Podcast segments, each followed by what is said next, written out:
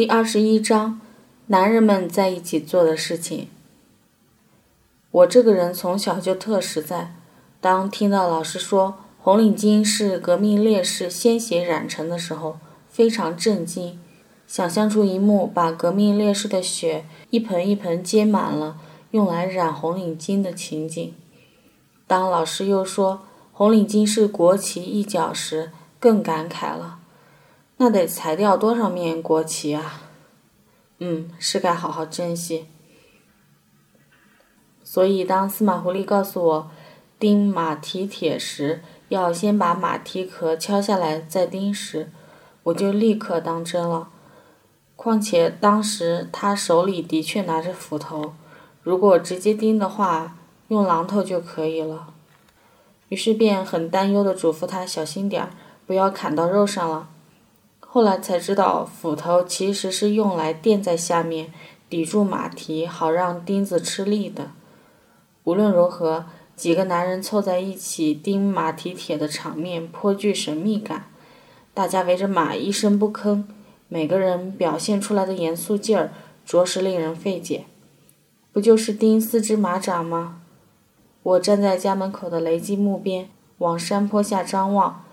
碧绿的草地上斜搁着两条岩槽，他们已经在那里待了好久了。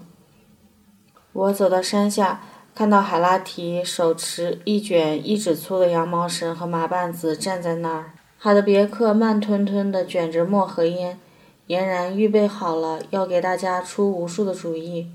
司马狐狸跟着刚赶回来的还没有套缰绳的白额青马，在草地上走来走去的兜圈子。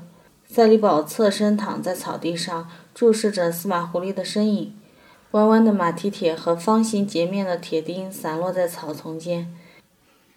大家看起来都好悠闲，可谁也不和我说话。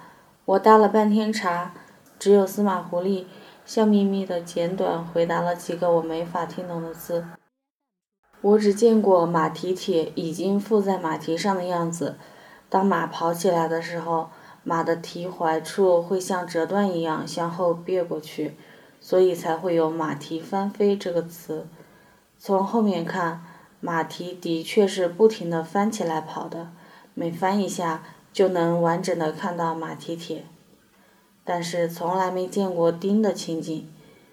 嗯，将一块铁紧紧附在马蹄上，绝对是个技术活。于是我就拉开架势，站在一旁准备看到底。可大家明显对我的在场很不适应，迟迟不展开行动。好半天后，当马再次经过海拉提身边时，他才小心翼翼持着绊子慢慢靠近他，并蹲下身子。接下来很顺利地绊住了马的一条后腿。因为这匹马是赛马，脾气最烈了。难以控制，海拉提怕马突然使性子踢到自己，又缓了好一会儿，试了好几次，才分别把马的两个后蹄与两个前蹄上了绊子。这下他就被绊得结结实实，只能笔直站着，一步也走不了。大家这才起身，合力把他砰的推倒，然后解开绊子，解之前。用羊毛绳将其左前腿和左后腿、右前腿和右后腿交叉着捆在一起。马儿最后挣扎了几下，就彻底不动弹了，疑惑地躺着，不晓得接下来会发生什么事。大家继续安慰他，令他信任。但我还是觉得非常危险。虽然重重受缚，但马毕竟是力大无穷的庞然大物。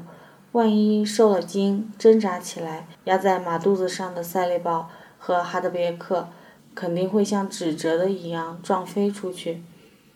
对了，捆脚的时候打的那种结非常特别，无从描述。总之是精致而对称的，像汉族传统的盘花纽扣一样，花哨又结实。更妙的是，钉完全部的马掌后。不用蹲在马蹄边一个节一个节的解，那样很危险。只需扯住留得很长的绳子一头，站得远远的，一拉，一长串结就跟骨牌一样，哗啦啦挨个散开了。马儿感觉到四条腿自由了，翻身跃起，猛地站了起来，踩着新鞋子，在草地上疑惑地走来走去。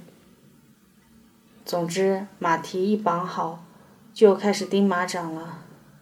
钉马蹄铁的钉子是生铁的，很粗，硬度不是很大，而马蹄壳看起来也并不坚硬，砸不了几下，钉子就完全嵌没顶了。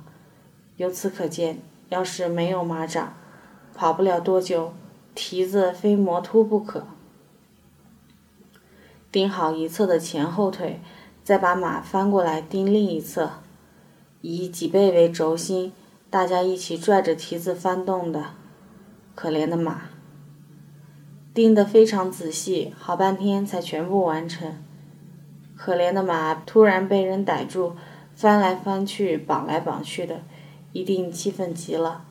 我看到他因为挣扎的太厉害，嘴角都被马嚼子勒破了，非常心疼。不过恐怕这样的行为并非经常性的吧？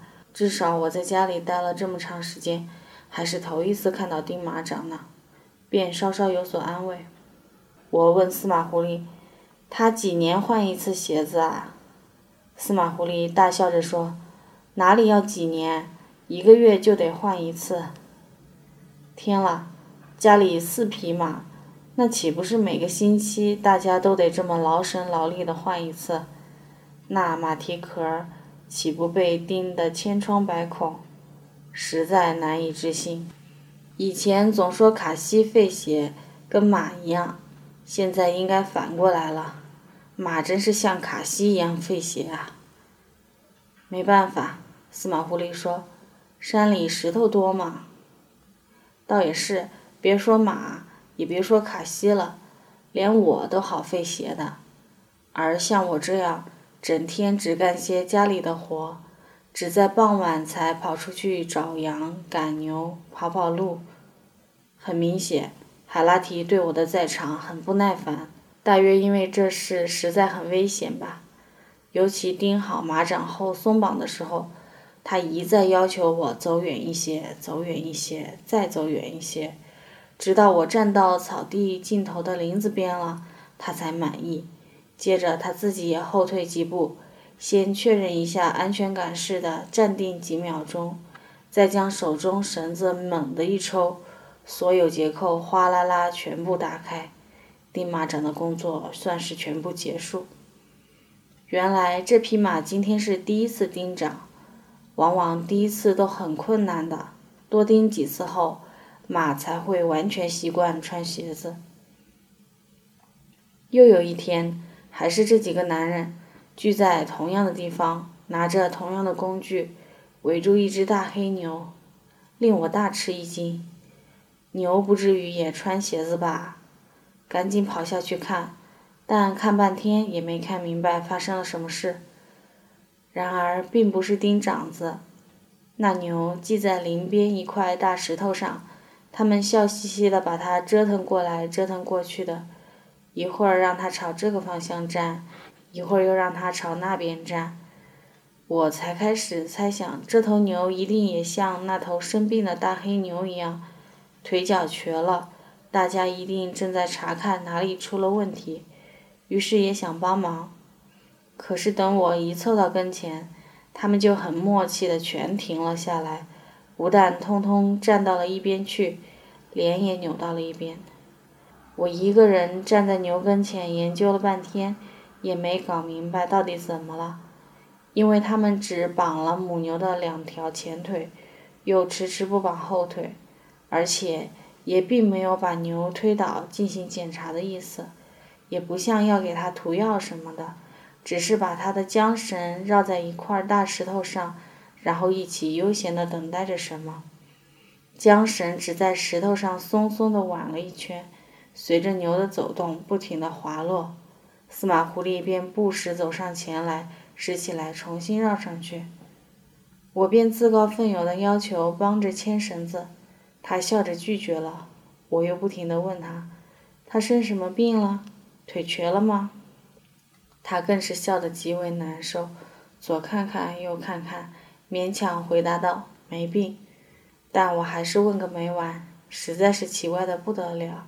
莫非是搬家前的例行检查？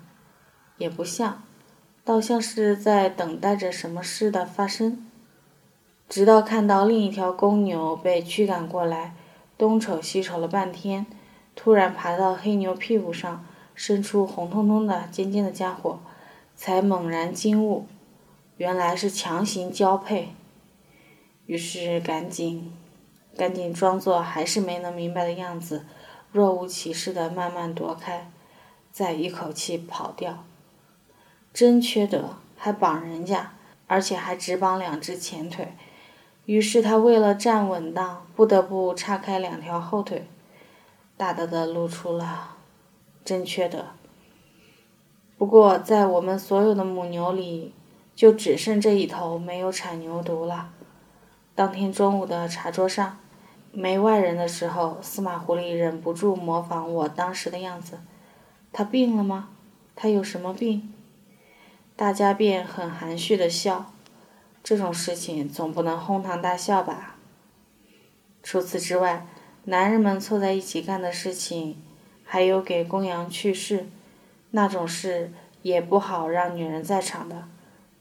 可我偏要看，大不了就装作看不懂的样子。因为那种事实在很让人好奇，而且实在不明白他们到底是怎么弄的。我都看过那么多遍了，还是没有一次能看得清楚，速度太快了，扇的又全是小小的羊羔。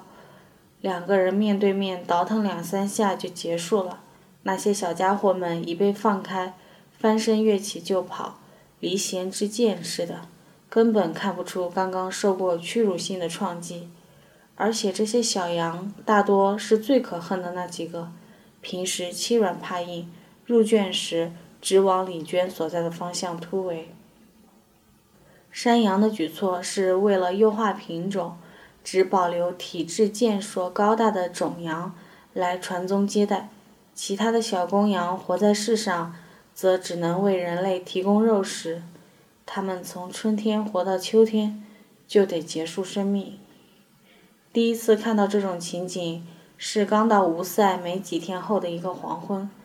那天都快八点了，小羊还没开始入栏。刚挤完牛奶的妈妈和莎拉，在山顶草地上坐着，一边捻线一边等待。不晓得其他人都跑到了哪里，我便向东面山坡下信步走去，走到半腰。听到左侧林子里有杰约德别克的声音，甩头一看，他在追赶一只小山羊。山羊又蹦又跳的，几次差点把他甩掉，但最后还是被抓住了。再往稍远处看去，海拉提和司马狐狸正蹲在一棵大松树下折腾另一只小羊，一个抓羊头，一个抓羊腿，不知在做什么。开始以为又有羊的肛门发炎了，正在加除蛆虫，赶紧走过去看。走近了，才看到爷爷也在一旁。只见他侧卧在草地上，手肘支着后脑勺，凝视着几个孩子正在做的事。海拉提用一个大大的铁钳子在羊的尾部夹着什么，司马狐狸则用小刀在羊角上割来割去。海拉提夹过以后。还用手在那个部位捏了又捏，不懂就问是我的一大优点。我当时就很自然的提问了：“这在干什么？”问完后却没人理我，顿觉刚才那句问话突兀异常，便又冲着司马狐狸说：“别割了，它疼。”他笑着说：“不疼，不疼。”我赶紧又接着问：“大家在干什么？”司马狐狸发愁地想了半天，才与汉语开口道：“这一个嘛是男的山羊嘛，那个东西嘛要拿掉的，我嘛不好意思和你说嘛。原来是在山羊。每结束一只，司马狐狸就往脚上做一个记号，还口口声声说什么不好意思呢。看他都笑成那样了，海拉提和爷爷则面无表情。除此之外，男人们聚到一起还能干什么呢？就只剩打牌赌钱了，一打一个下午，羊也不放，啥活也不干，热火朝天。才开始的时候，我也会参与进去，但每次都输得干干净净。怎么会输呢？我觉得自己明明很聪明的。看来打牌真的是男人的天赋。